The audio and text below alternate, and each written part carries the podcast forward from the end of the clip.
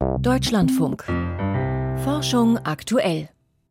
Long-Covid, das betrifft nach wie vor viele Menschen und die Ursache dafür, wen es warum betrifft, die sind nach wie vor unklar.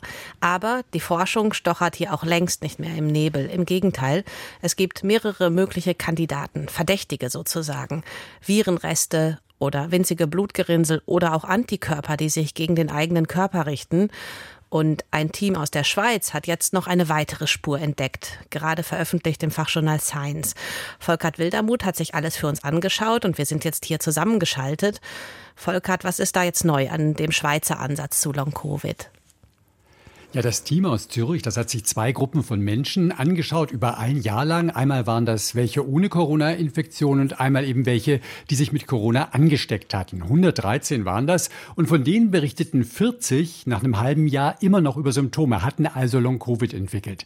Es gab Blutproben aus der Zeit der Infektion nach einem halben Jahr, von vielen auch nach einem Jahr und im Blut, da kann man mit bestimmten Tests über 6500 unterschiedliche Eiweiße nachweisen. Und genau das wurde gemacht gemacht und nach viel statistischen Auswertungen zeigte sich, dass bei Long-Covid besonders eine Gruppe von Eiweißen auffällig war und die gehören zum sogenannten Komplementsystem. Diese Gruppe, das musst du jetzt erklären, Komplementsystem. Was ist das? Ja, das Komplementsystem, das besteht aus um die 30 Proteinen, die schwimmen ständig im Blut rum, sozusagen in Hab-8-Stellung. Die können dann aktiviert werden, entweder durch Antikörper oder durch bestimmte molekulare Strukturen auf Bakterien.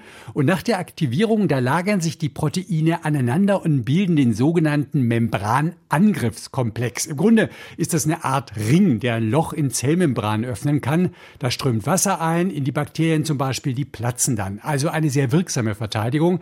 Wenn sie aber fälschlicherweise ausgelöst wird, dann können auch körpereigene Zellen Löcher bekommen und sterben. Also sprich, die werden zu einer Art kleiner Proteinkampftruppe, die das Bollwerk, also die Abwehrmauer der Feinde durchbricht. Warum ist das bei Long-Covid jetzt wichtig? Ja, im Blut der später Betroffenen, da fand sich schon zum Zeitpunkt der akuten Infektion von manchen dieser Proteine mehr im Blut, von manchen weniger. Und unterm Strich deutet das darauf hin, ja, das Komplementsystem ist hier aktiviert worden, vielleicht durch bestimmte Zuckeranhängsel am Spike-Protein des Coronavirus.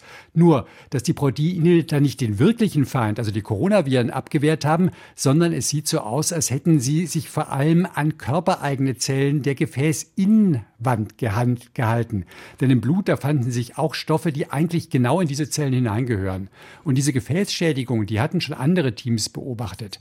Das Komplementsystem, das kann auch die Blutgerinnung aktivieren. Und auch das ließ sich ja schon bei Long-Covid-Betroffenen nachweisen. Das würde da diese Mikrogerinnsel erklären, die als Ursache von Long-Covid diskutiert werden. Also dieser Befund aktiviert das Komplementsystem, das bindet verschiedene Stücke des Puzzles bei Long-Covid zusammen. Und ist damit jetzt klar oder klarer, wie Long-Covid entsteht? Ich würde sagen, klarer. Die Analyse der Proteine im Blut, das ist einfach nur ein Ansatz. Andere Forschende, die hatten zum Beispiel niedrige Cortisolwerte beobachtet, niedrige Serotoninwerte, Autoantikörper. Das kann man alles mit dieser Zürcher Methode gar nicht so gut sehen. Es gibt sozusagen verschiedene Blickwinkel auf ein vielfältiges Geschehen. Aber andere Long-Covid-Forschende halten diese neuen Ergebnisse für, für plausibel und für relevant. Relevant zum Beispiel, weil diese Auffälligkeiten im Komplementsystem möglicherweise helfen könnten, eine Diagnose von Long-Covid mit Bluttests zu unterstützen. Und mehr noch, diese Auffälligkeiten zeigten sich ja schon während der akuten Infektion. Da könnte man vielleicht ein wenig eingrenzen, wer ein besonders hohes Risiko hat. Jetzt hat sich bei Corona die Lage entspannt. Es gibt auch nicht mehr so viele neue Long-Covid-Fälle. Inwiefern kann dieses neue Wissen denn jetzt dann immer noch helfen? Das bleibt relevant, weil ja auch andere Erreger solche anhaltenden Beschwerden auslösen können. Das wurde zum Beispiel nach Epstein-Barr-Infektionen beschrieben, bei verschiedenen Herpesviren, Dengue, auch bei der Grippe. Da hat sich in der Zwischenzeit der Begriff Long Flu eingebürgert. Also das gab es schon immer. Long Covid hat das jetzt richtig auf die Tagesordnung gesetzt und jetzt besteht die Hoffnung, dass solche Befunde dann eben auch bei diesen anderen postinfektiösen Syndromen helfen könnten. Volkert Wildermuth über die Suche nach Spuren von nicht nur Long-Covid im Blut. Vielen Dank. Und wer jetzt mehr über diese Querverbindung zwischen Corona und anderen Krankheiten erfahren will, da haben wir jetzt einen Hörtipp. Unser neuer Wissenschaft im Brennpunkt zu, was Corona über andere Erreger verrät. Ein Feature auch von Volkert Wildermuth ist das über die Gemeinsamkeiten auch von Long-Covid, Long-EBV oder Long-Grippe. Sonntagnachmittag 16.30 Uhr im Deutschlandfunk hier oder natürlich auch unter Wissenschaft im Brennpunkt in unserer Deutschlandfunk Audiothek-App.